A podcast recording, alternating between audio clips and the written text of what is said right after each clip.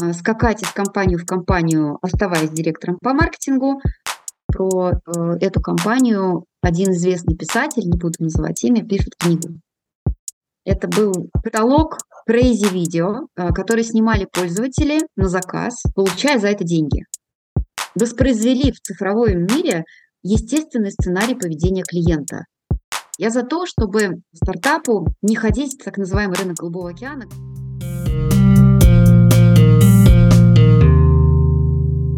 Всем привет! В эфире первый предновогодний специальный выпуск, первый из трех. В эфире Шерстов Александр, а, основатель маркетингового агентства Шернет и просто хороший маркетолог. Поехали! И сегодня у нас в гостях Людмила Булавкина, 12 лет предприниматель, 8 лет трекер, 6 лет бизнес-ангел. Людмила, здравствуйте. Здравствуйте, здравствуйте, рада вас всех приветствовать. Спасибо, мы вас тоже. А, Людмила, а, по традиции расскажите немножко про себя, про свой опыт работы, карьеру и как, соответственно, вы дошли а, от предпринимателя до уровня бизнес-ангела. Как я дошла до такой жизни? Ну, на самом деле, я считаю, что я счастливый человек, и это хорошее такое дохождение, и явно, наверное, это еще не вершина, что-то еще впереди, самое хорошее. А, я э, никогда не думала, что стану предпринимателем, и вначале строила вполне себе серьезную корпоративную карьеру в области маркетинга. Ну, я как-то с детства проявляла способности именно в таком продвижении. У меня была даже своя поп-группа в школьные годы. И я начинала с пиара, потом перешла в маркетинг, и много лет была директором по маркетингу в крупных корпорациях. И по прошествии вот 12 лет работы в найме поняла, что у меня есть э, такая конечная траектория. Я могу или а, скакать из компании в компанию, оставаясь директором по маркетингу. На роль генерального директора я не претендую, мне там страшно, некомфортно, либо же мне нужно идти в свой бизнес. И вот так совпало, что у меня на тот момент была в кармане идея, был э, парашют в виде денег из э, работы в найме. И я решила, что пора делать свою собственную компанию, и больше я в найм не возвращалась. А, начинала я, это были махровые там, десятые года, когда предпринимательство только-только в нашей стране стало возвращать себе былую популярность после полного разочарования в эпохе Советского Союза. Делал я миллион ошибок на этом поприще, и как-то так, одно за другим, из одной компании параллельно создавала следующую, превратилась в так называемого серийного предпринимателя, который видит возможности и не может их упустить, сразу что-то делать. Я очень быстрый человек, меня многие знают как такого э, скоростного энерджайзера. Вот. У меня есть случай, когда я одну компанию запустила за 4 дня. Э, то есть до первых продаж мы дошли за 4 дня э, от идеи. И ко мне все время прилипали какие-то люди, которые звали меня партнером, сооснователем, предлагали мне какое-то менторское участие. Наверное, в этом большая причина, что я все-таки как маркетолог в найме набралась достаточного какого-то э, авторитета, известности в своей профессии. И команда находила меня сама, люди сами находили, предлагали, и таким образом вот портфель проектов на данный момент это 17 компаний, в которых я участвую как партнер, основатель, инвестор или в меньшей степени как только ментор. Я не участвую только головой, я стараюсь заходить и деньгами, то есть собственный риск, как бы собственную ответственность таким образом повышать. А, и это вполне органичная такая история, что сначала ты делаешь свой бизнес, потом ты начинаешь помогать другим, и я так закрепилась в консалтинге, и на заработанные деньги, и на собственном бизнесе, и на консалтинге я стала выступать в роли инвестора. А, сначала это был синдикат, ангельский, в котором было три партнера. Но сейчас я осталась там одна. Я вот такой независимый инвестор. Последняя сделка у меня была, самая свежая сделка была буквально неделю назад. Я вошла в сеть частных детских садов. Угу. Интересно. Очень, очень обширный путь. А, у вас серьезный бэкграунд. Расскажите, пожалуйста, а, вы а, упомянули а, ряд интересных проектов, в частности, тот, который вы запустили за 3-4 дня. Угу. Известно, что вы сооснователь Юду. Расскажите, пожалуйста, в каких интересных для широкой публики проектах вы принимали участие, помимо, соответственно, Юду? И, в частности, расскажите, пожалуйста, про кейс, когда за 3-4 дня запустили полноценный бизнес, дошли до первых продаж. Да, спасибо за вопрос. Э, Все-таки давайте поправимся. Я не сооснователь, я партнер, то есть это акционер, э, но не в роли сооснователя, миноритарный партнер в Юду. Мгм.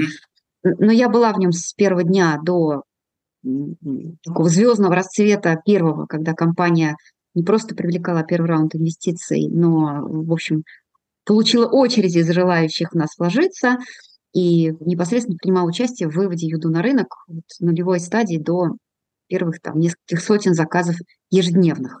И все-таки так, э, с точки зрения громкости и известности, это самый, наверное, мой э, уважаемый кейс, да, публичный. У меня есть клиент, э, с которым я выступала в роли ментора, который продал себя Фейсбуку. Это была российская компания, софтверная, которая связана была с технологиями передачи данных. Они вышли на американский рынок и продались Фейсбуку. Но поскольку там изменены все названия, все владельцы, там, ст- структура капитала и так далее, то даже названия уже там утрачивают свое значение. И тем не менее я очень этим горжусь. Ну, Компания, кстати говоря, родом из Архангельска. Да, Это предприниматель из Архангельска, который сначала дошел до Москвы, а потом дошел до Кремниевой долины, Это в том числе с моей помощью. Вот. а, У меня есть любимый стартапчик, неожиданный для там, девушки-блондинки, и, наверное, многие могут подумать, что я такой любитель очень женских стартапов, и это отчасти правда. У меня было, наверное, пять компаний, связанных с модой, одеждой, fashion-tech ом, retail-tech ом. А вот любимый стартап у меня вообще из другой сферы. Это ребята, которые делают датчики погоды, они называются Climate Guard. А, Ребята продаются на Амазоне, дистрибуция у них по всему миру. Они делают умные датчики, которые встраиваются в в музеях, например, используются, или в каких-то производственных объектах, где от температуры и влажности меняется какой-то производственный процесс. Вот. То есть это классический hardware-стартап, а, быстро растущий, я их очень люблю. Э, Компания, которую я сделала за 4 дня, и мало того, за 4 дня у нас еще и была команда, у меня было два партнера. Это сервис, который просуществовал два года. Он немножко опередил время. Компания называлась навестим.ру. Это был сервис доставки гостинцев по больницам.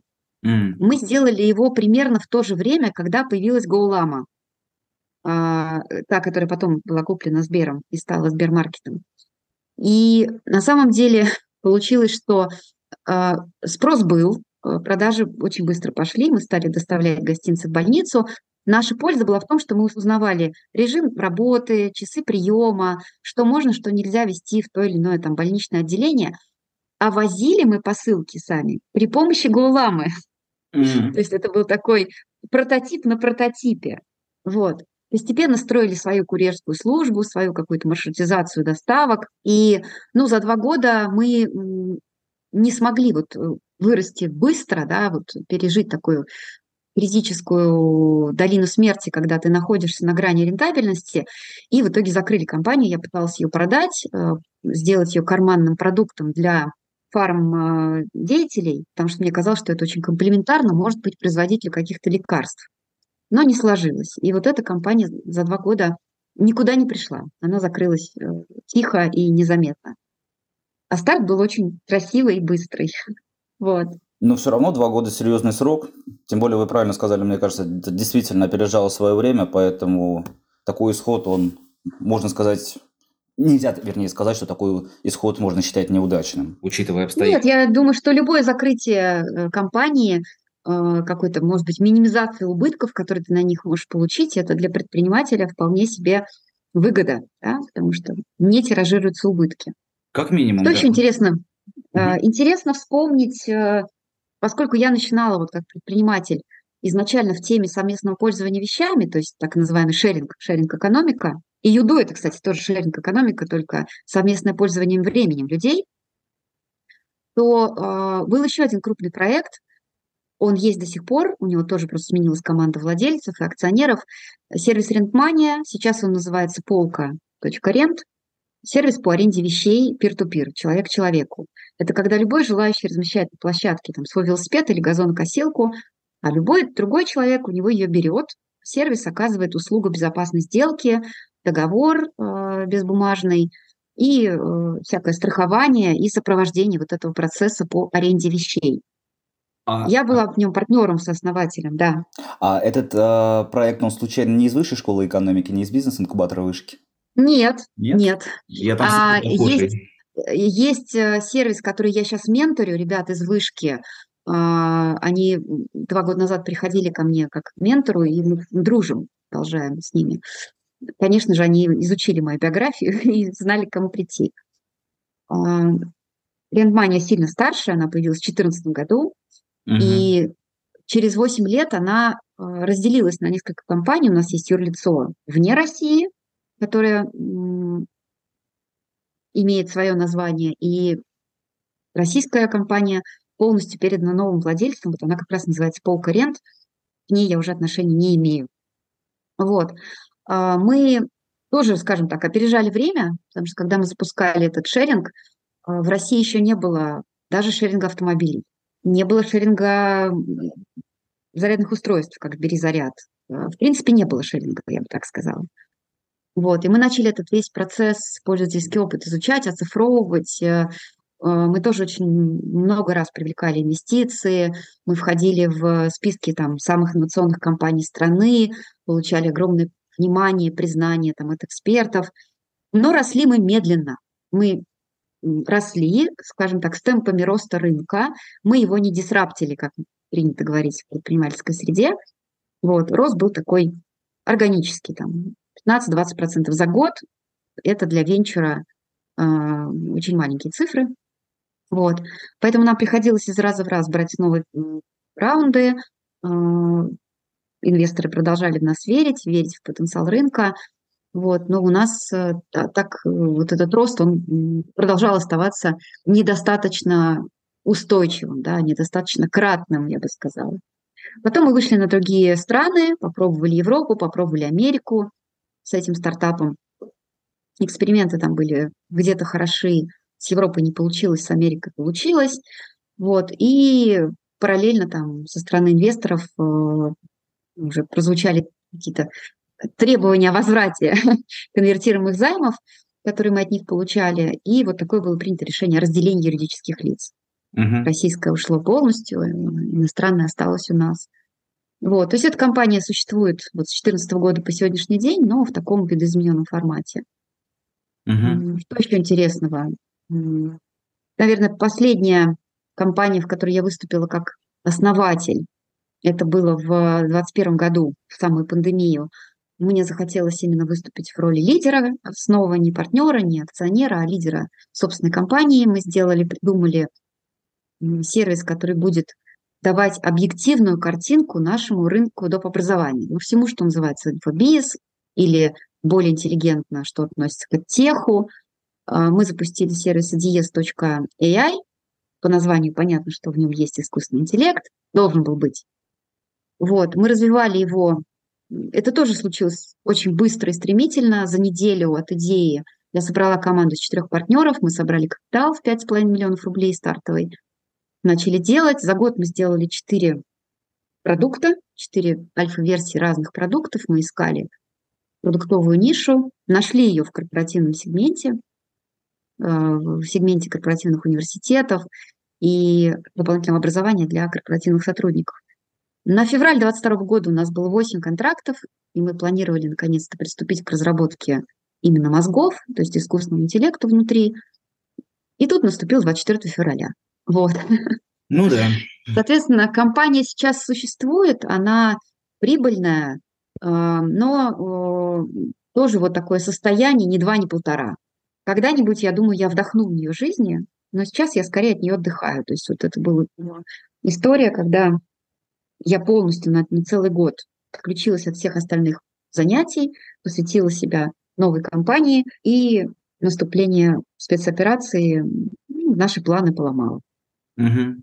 Угу.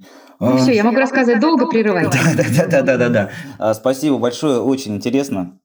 Может быть, в будущем отдельно а, встретимся, запишемся именно про стартапы. Не ожидал, что тема настолько обширная. А, давайте вернемся в русло а, изначального диалога. А, расскажите да. немножечко про проект Юду. Как давно он существует, как он зарождался, какие трудности были, и в частности интересно, как он отстраивался от конкурентов, от fl.ru, от freelance.ru, от Quark. Quark демпингует, ниже просто некуда. Freelance.ru и FL.ru на рынке уже долгие-долгие годы.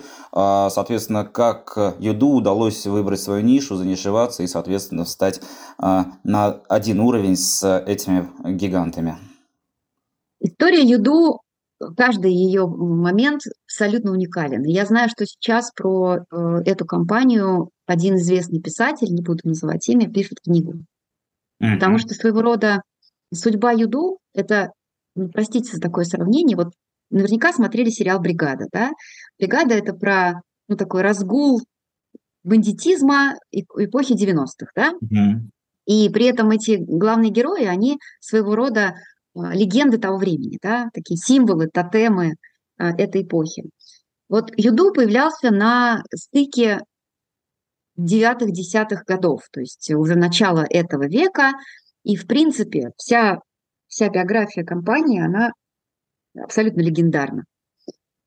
А, начиналась она в 2009 году. В 2009 году Юду уже существовал как первая версия. И это был сервис в формате такого кикстартера. Это был талог Crazy Video, а, который снимали пользователи на заказ, получая за это деньги. То есть а, модель пользования была такая. Один человек ставит другим задачу. Снимите мне видео, как вы, например, выбрасываете велосипед в реку. Или снимите мне видео, как вы э, постригли кошку. Снимите видео, как вы на, на своем виске бреете себе какое-нибудь слово. И тысячи людей по всей не только России, но и тогда странам СНГ снимали эти видео и получали микровыплаты за то, что участвуют в таком вот крейзи состязании. У нас была, мы с, эти, с этой моделью просуществовали полтора года, доросли до аудитории в миллион пользователей активных. В принципе, уже так достаточно немаленький был сервис. Вот. Э, и зарабатывали мы на тот момент тем, что продавали спонсорам рекламу. То есть мы говорили там какой-нибудь компании Билайн, закажи у нас тысячу частушек о себе. Приходил Билайн, платил за размещение и получал тысячу частушек, снятых на видео. Приходила mm-hmm. компания Касперский и, еще что-нибудь заказывала. А, с этой моделью мы поехали открывать филиал в Америке и биться с кикстартером и с файвером за рынок а, краудсорсинга. Дальше произошли события, о которых а, я и сейчас не расскажу, и про них вообще не принято публично говорить. В общем, случились ряд неприятностей, после которых компания была расформирована. Я как раз вышла, знаем, в Одноклассники, мне пришлось вернуться и взять на себя роль директора по маркетингу в Одноклассниках. Если захотите узнать эту историю, здесь спросите у Алексея Гедерима, это не моя тайна, я о ней говорить не вправе. Хорошо. Ну и слава богу, все к лучшему, как бы. Та модель, вот Crazy биржи, она не состоялась. Хотя она была на фазе быстрого роста, и мы были стипендиатами РВК, а, казалось, что нас ждет светлое, светлое будущее, но это было неправда. Вот, проходит два года. Наступает апрель 2012 года, и мне снова звонит э, Леша Гедерим, основной основатель, основной акционер, говорит, Люда, мы тут вот полтора года мы были закрыты, мы все придумали, мы больше не будем делать крейзи задания, мы будем делать биржу добрых дел. Мы будем теперь чинить краны, выгуливать собак, а, доставлять посылки. Приходи, мы предлагаем тебе роль партнера. И э, я вернулась в, в компанию. Нас на тот момент было 12 человек. Собственно, был Леша, был Денис. А, Денис до этого, Денис Кутергин, который генеральный директор, в предыдущей в э, ипостаси Юду он был э, ну, один из, веб, один из веб-мастеров. Ну вот за эти годы он вырос как бы. И стал генеральным директором. А я вышла уже директором по маркетингу и партнеру. И мы, что у нас было на тот момент? Клиентская база, вот миллион регистраций непрофильных, 12 а, рук, 12 голов и огромные амбиции за полгода в идеале стать э, сервисом очень заметным на рынке Рунета. Фактически мы такую цель себе и поставили, что мы делаем поручения, микропоручения, за микрочеки, зарабатываем на комиссии, и наша ближайшая цель – это выполнять 100 заказов в день. Вот в апреле мы эту цель поставили, а, к октябрю мы ее сделали. В октябре у нас было 100 заказов ежедневно. К этому моменту мы получили там, премию Рунета, все какие вообще существовали награды в российском сегменте интернет, все, все признание, которое только было возможно. И через месяц мы закрыли первый раунд миллион долларов США, в том числе благодаря тому, что питчились на техкранче перед аудиторией иностранных инвесторов, хотя инвестор у нас первый был выходец из Финама, Flint Capital, но повлияли на решение, в том числе внимание к нам иностранных инвесторов. Вот. Уточняйте, на что, на что сделать акцент, о чем рассказать. А чем еду отличается от фриланса? От fl.ru, от freelance.ru? Как... Ну, это были... Да-да-да, поняла. Угу. Угу. А, ну, смотрите, фриланс на тот момент уже существовал, и это был классический сервис заказа услуг по принципу отзывов и рейтинга. То есть это, в принципе, доска объявлений. Да? Там не было модели взаимодействия заказчик-исполнитель. Юду, а, инновацией его было именно модель аукциона, когда каждый исполнитель делает ставку на стоимость и срок услуги, который он готов взять на исполнение. И фактически благодаря Юду появилось ощущение взаимодействия заказчика-исполнителя в реальном времени. То, что сейчас для нас стандарт. А, мы так заказываем продукты, мы так заказываем а, Яндекс Такси, но в 2012 году этого на рынке не было. Были доски объявлений, где ты пишешь, ждешь отклика, тебе могут никогда не ответить, тебе могут ответить через три дня, а, тебе может ответить подставное лицо и многие-многие другие сопряженные с этим нюансы. Или ты сначала листаешь долго по портфолио и по нему кому-то там стучишься. А здесь ты заходишь, мы, в общем-то, сделали, воспроизвели в цифровом мире естественный сценарий поведения клиента. У меня сломался кран, что делать? Да? И 100 человек готовы кинуться тебе на помощь. У меня заболела собака, что делать? Я запачкала автомобиль, помогайте. И самый первый очень важный критерий эффективности, который мы сами себе ставили, это закрытие исполнения заказа не более чем за 20 минут. Вот между публикацией задания на Юду и э, найденным исполнителем, который соответствует этому заказу, должно было проходить 20 минут времени. Это суперскорость, она тогда была просто невозможной. Чтобы ее достичь, мы на самом деле держали резервных исполнителей, помимо тех, кто на бирже зарегистрировались. Вот, мы начинали с категории курьеров и уборщиц, да, линеры и доставщики. И те, и другие люди у нас были на, на резерве, готовы метнуться на задание, которое никто из э, специалистов с биржи не взял. В результате мы выполняли задания по ночам, а, мы делали невыполнимые поручения, когда там в пятницу вечером от нас просили привезти какой-нибудь огромный груз из э, Икеи, да, то, на что ни один реальный исполнитель не откликался. И благодаря такому вот э, сверхбыстрому отклику и выполнению невыполнимого мы получили колоссальный буст, виральный эффект, хайп, хотите, тогда всех слов этих не было в 2012 году, сарафанное радио тогда говорили. У нас один довольный клиент приводил нам до 100 новых, потому что писал, что Юду – это космос, это какая-то фантастика. Мне не надо больше мучиться, обзванивать пятерых мастеров, спрашивать, придешь, не придешь, а потом он еще не отвечает на звонки. Ты точно знаешь, ты сделал заказ, через 20 минут тебе дали мастера, и там через час у тебя не течет кран. Мы очень много работали с лидерами мнений, тогда тоже, наверное, это было своего рода инновацией. Обошли всех топовых блогеров, раздавали им аккаунты на Юду, дарили им деньги, чтобы они заказывали у нас услуги. И очень тщательно следили за качеством этих услуг, чтобы наши лидеры мнений получали тоже сверхудовлетворение. Там была, были и Женя Козлов, лицо российского твиттера, и, Леон, и Алена Владимирская, и ну, там, Аня Артамонова, вице-президент Майла, ну, Герман Клименко. Я могу перечислять там сотни фамилий, кого мы вручную привели на сервис, рассказали им, что теперь так можно, Оказывается, можно ставить задачу и получать ее решение практически в реальном времени. и от этого росла и росла вот эта вот армия наших поклонников. Большое спасибо. Я думаю, теперь э, разница концепций э, классических фриланс-бирж и Юду очевидна. Э, угу. Давайте переключимся обратно на э, историю про стартапы.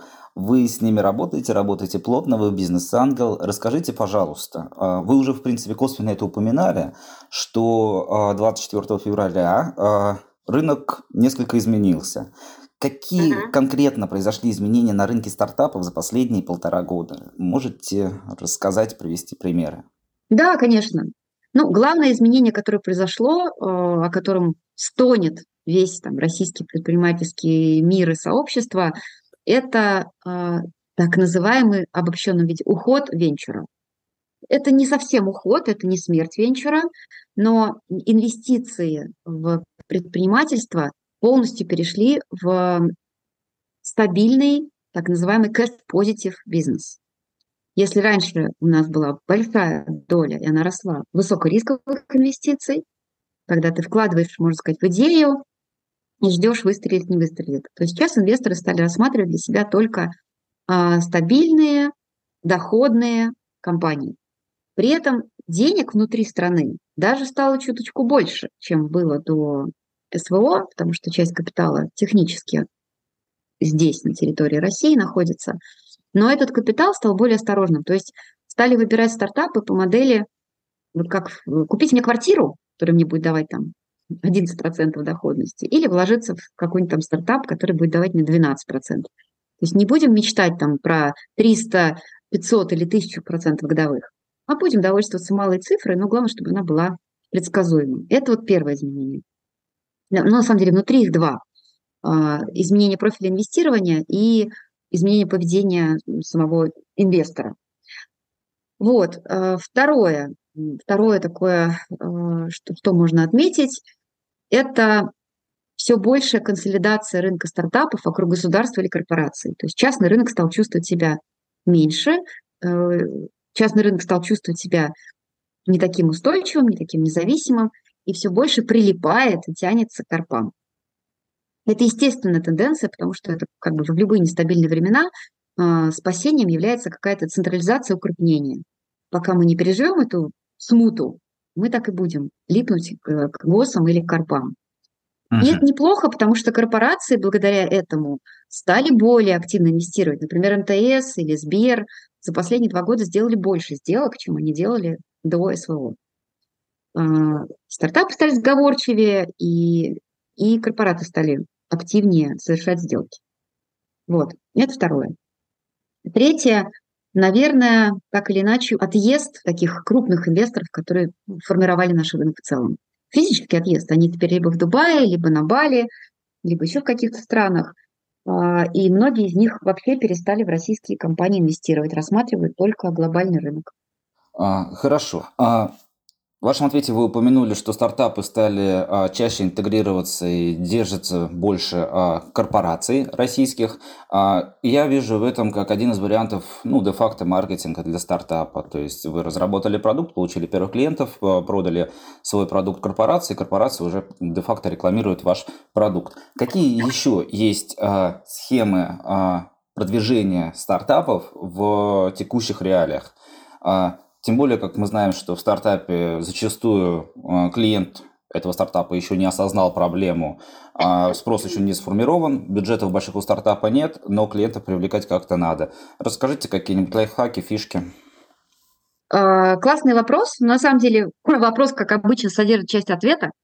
Единственный работающий метод, он работал и до февраля, и работает, продолжает сейчас, это продавать до того, как вы что-либо сделали. А, единственным доказательством, что ваша идея кому-то нужна, являются деньги, которые вы за это получили. Uh-huh. Насчет того, есть или нет потребности, надо ли ее формировать. Я за то, чтобы стартапу не ходить в так называемый рынок Голубого океана, где совсем отсутствует э, похожий сценарий потребления. Но и не ходить при этом в красный, где количество поставщиков, решающих проблему, уже измеряется десятками и сотнями. Истина, она где-то посередине. А, у клиента должна быть как минимум неосознаваемая, но потребность. Uh-huh. Вот так скажу, завуалированно, да. Эту потребность нужно проблематизировать, превратить ее в относительно регулярное столкновение с этой проблемой или остроту ее как-то подчеркнуть. И найти, как сейчас клиент справляется с нею сам. Ну, у меня почему-то в голове совершенно такой банальный пример. Вот есть такой рынок, э, э, рынок умных кроссовок. Умные кроссовки, которые сами шнуруются, а, параллельно снимают тебе показатели там, твоего здоровья, шагомер какой-нибудь стройный, там, управляются с приложения. Это уже существующий рынок, но когда-то его не было. Да? Так или иначе, проблема-то была у людей. Проблема того, что кому-то лень застегивать, кому-то неудобно. Есть люди после травмы, есть беременные женщины, для которых вот эта трудность э, одевания любимого ботинка, она реально есть. И они как-то с ней справляются при помощи ложки, при помощи людей, которые им помогают застегнуть ботинки. И вот тот, кто вовремя подметил, что таких людей довольно много, скажем так, их миллионы человек по всему миру, он придумал а, первым эти умные кроссовки, которые застегиваются автоматически, еще и управляются с мобильного приложения. И для этого, то есть как минимум был рынок кроссовок, да, и была проблема, что их неудобно одевать. Точно так же появлялся когда-то iPhone. А, у людей не было как таковой а, проблемы нажимать на кнопки. Да? А, смартфоны появились, решая другую задачу, решая задачу чистоты и простоты общения людей друг с другом, которая существует, проблема э, чистоты общения, глубины этого общения, она существует с первобытных времен. Да? Мы всегда старались передавать друг другу информацию методом там, стука, наскальных э, надписей и так далее. И она только нарастала у людей по мере роста объема информации. И скорость набирания на кнопочке уже не отвечала вот этим потребностям быстрого обмена. Поэтому за любой инновацией стоит все равно сценарий э, регулярного поведения конкретной группы людей. Невозможно переучить человека, если он там родился плохой пример. Можно переучить правшу, там, левшу в правшу, а, но, например, очень сложно менять вкусовые привычки. Если вы с детства не едите какие-то помидоры, да, то, скорее всего, до конца своей жизни или до очень зрелого возраста вы их есть не будете. И пытаться делать стартап, который переучивает нелюбителей помидоров их начинать есть, это глупость. А, в то время как есть огромная армия любителей этих помидоров, с которых можно сделать кучу вкусных блюд. Возвращаясь к лайфхакам. А, вот буквально там перед нашим звонком я общалась со студентками. Девчонки сделали продукт, э, своего рода метафорические карты, которые помогают людям друг с другом знакомиться. Это такой, ты выбрасываешь карту, на ней написан вопрос, который помогает тебе в диалог вступить с собеседником. Тоже ни, никакая уже не, не инновация, существующий рынок. И вот они мне рассказывают, что мы сейчас будем делать сайт, мы будем делать чат-бот, мы будем эти карты производить. Я их слушаю и говорю, девчонки, куда продавать будете? У вас же главное есть. Вы вопросы на карточках уже сочинили. Главное, что у вас будут покупать, это вот ядро продукта, это сами вопросы. А, их можно выпустить в PDF, их можно выпустить в HTML, их можно сверстать в виде, не знаю, постиков в Телеграме, как угодно. Все, вы можете начинать зарабатывать. И они ушли с, с полным откровением, что, оказывается, уже можно продавать. Поэтому я, когда говорю про маркетинг для начинающих, вот у кого нет бюджета, нет денег, а, самый первый совет, который даю, это просто оглядитесь по сторонам. Сколько вокруг вас людей, а, с кем вы встречаетесь на работе, на учебе, с кем вместе едете в метро, с кем вместе покупаете что-то в магазине. Не все же мы прямо заказываем через доставку, да, время от времени все-таки ходим в какие-то реальные физические магазины. Соответственно, а, кто из них ваш потенциальный клиент? И как сделать так, чтобы он про вас узнал? Базовый инструмент предпринимателя – это руки и голова. Ну и, простите за такой каламбур, рот. Да? Продавать нужно ртом. Нужно уметь и не бояться рассказать о том, что ты делаешь, любому. Не только соседу в лифте, как известный elevator pitch, но вообще соседу где угодно. В очереди, на остановке, такси может оказаться ваш потенциальный потребитель. Это правило номер один, то есть рассказывать всем и всюду, и не, не бояться быть назойливым, а, надоедливым, не попасть в тему. Не попали, вы ничего не потеряли, это не ваш клиент. Попали, отлично, у вас случится сделка. Второе, второе правило бережливого маркетолога или бережливого предпринимателя на старте это весь свой маркетинг вкладывать в продукт. То есть, когда у вас появились первые клиенты, один он, три первых клиента, десять первых клиентов, где-то до первой сотни, ваша задача отгружать больше, чем 100% пользы. Вот покупают у вас круассан, а вы к нему добавляете, не знаю, ломтик лосося. Покупают у вас э, услугу, а вы ее делаете быстрее, чем ожидалось. Покупают у вас э, какой-то софт для учета задач, да, а вы к нему представляете еще микроконсалтинг по тайм-менеджменту, как эти задачи лучше организовывать в календаре. Э, придумываю сейчас на ходу, хотя это близко к реальной жизни. Да? Мы ровно это делали в Юду, мы ровно это делали в Рентмании, и все проекты, в которых я э, принимаю участие, они э, на первом этапе инвестициями в маркетинг э, делают инвестицию в продукт. Даже если он еще сырой, он может быть не готов, он может быть на стадии прототипа. Но польза, вот ощущение у клиента должно создаваться больше, чем на 100%. Таким образом, вы э, обеспечиваете себе вот этот виральный эффект, посев, который приводит к вам новых пользователей бесплатно. Да? То есть вы начинаете с друзей, друзей, друзей, обслуживаете их на максимум, такой тоже каламбур, 146% пользы, и получаете бесплатно новых пользователей, потому что наш мозг так устроен, что если мы получаем то, за что заплатили, это нас оставляет в неком равнодушии. Если мы получаем больше, чем покупали, то нам хочется об этом рассказать. Ну, естественно, мы, конечно же, пишем больше всего, когда нас что-то не устроило, да, количество негатива преобладает. Но негатива не надо бояться, это нормально. А, моя как бы мысль здесь в том, чтобы клиент не оставался равнодушным к вам, с первого с вами контакта. У кого-то это клиентский сервис, у кого-то это сам продукт, у кого-то это какой-то подарок, у кого-то это бандлы, там, вы продаете что-то свое вместе с чем-то еще там соседним, партнерским. Так вы решаете сразу две задачи. И канал продаж получаете, и больше пользы отгружаете клиенту, чем то, за что он заплатил. Это mm. правило номер два. А, правило номер три. А, перед тем, как запускать какие-нибудь активности по продвижению, пробовать сделать их в так называемом ручном режиме, на ручном приводе. То есть прежде чем закупать CRM, обойдись Excel, пока не упрешься, что у тебя там 100 записей в день, и ты в них путаешься. То есть не опережать события, не подгонять инструмент раньше, чем он тебе действительно нужен. То же самое касается каналов. Прежде чем закупать рекламу в Телеграме, да, ну сейчас понятно, что бюджеты продвижения уходят либо Телегу, либо ВКонтакте, а, потому что мы сильно ограничены в возможностях. Прежде чем закупать рекламу, начни хотя бы партизанить в Телеге, заведи канал, а, начни что-то пописывать, да, где-то кого-то комментить. Пойми, что есть отклик, потом начинай закупать рекламу.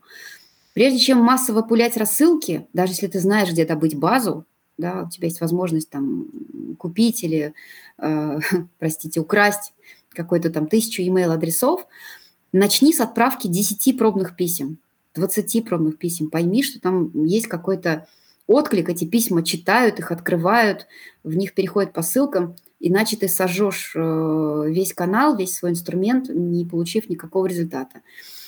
И из этой же, наверное, из этого же третьего правила вытекает, что сейчас в большинстве случаев предпринимателю на самом деле не нужен сайт – вот раньше мы начинали с того, что мы делали сайт. Даже это был реальный бизнес, там цветочный магазин, или цифровой какой-нибудь там SaaS-продукт. Сейчас столько возможностей конструкторов, маркетплейсов э, и сред для продажи, что сайт появляется очень не скоро. Я знаю десятки компаний, которые продают много лет.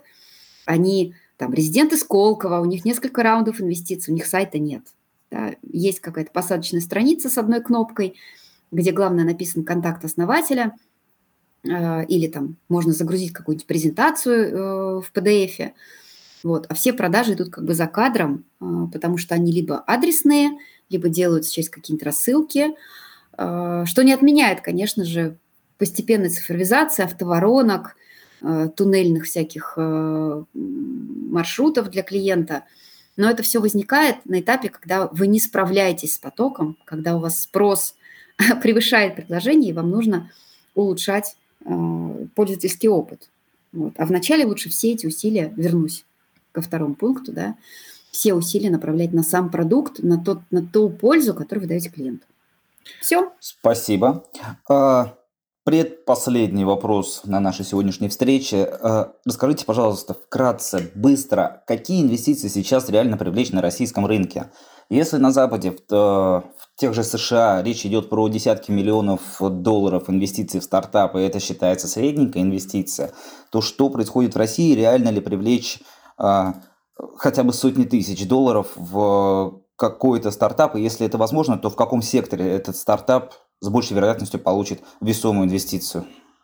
Э, сотни тысяч инвестиций может привлечь только стартап, у которого есть э, некая уже подготовленная технология с использованием АИ или ИИ, искусственного интеллекта, э, не придуманная, не приписанная, не притянутая за уши ИИшка, да, uh-huh. а та, которая реально повышает пользовательский опыт и ретеншн клиента. В реальности таких стартапов очень мало, и большинство бизнесов спокойно могут обходиться без ИИ, поэтому инвестор прекрасно это считывает, когда приходит стартап и говорит, ой, у меня тут будет ИИ, а он там не нужен. Какие реальные чеки сейчас в России? Реальные чеки сейчас а, ангельские где-то до 15 миллионов рублей. А, это, ну, можно сказать, это там десятки тысяч долларов, да? Uh-huh. Вот Самая безопасная стратегия – это синдикат ангелов, когда их там 3, 4, 5 человек, и вы суммарно собираете с них ну, там, 50-100 миллионов. Угу. Вот. Насколько любой инвестор, конечно, будет проверять, насколько вам эти деньги реально нужны. То есть э, короткий совет предпринимателям. Когда вы идете за инвестициями, на старте нужно просить больше. Нужно говорить, мне нужно, например, 100 или там, 300 миллионов. Это показывает, что вы амбициозны, что вы видите дальше собственного там, горизонта, и вы вообще намерены захватывать рынок. Но а, следующим вторым посылом инвестору должно быть, но сейчас я прошу, например, там 10, потому что я четко понимаю, как я на них буду расти, на что я их потрачу, а, как я их, я их распределю. Потому что когда вы приходите и говорите, я меньше, чем за 100 миллионов ничего не сделаю, вам, скорее всего, покажут на дверь. Ну, вежливо, корректно.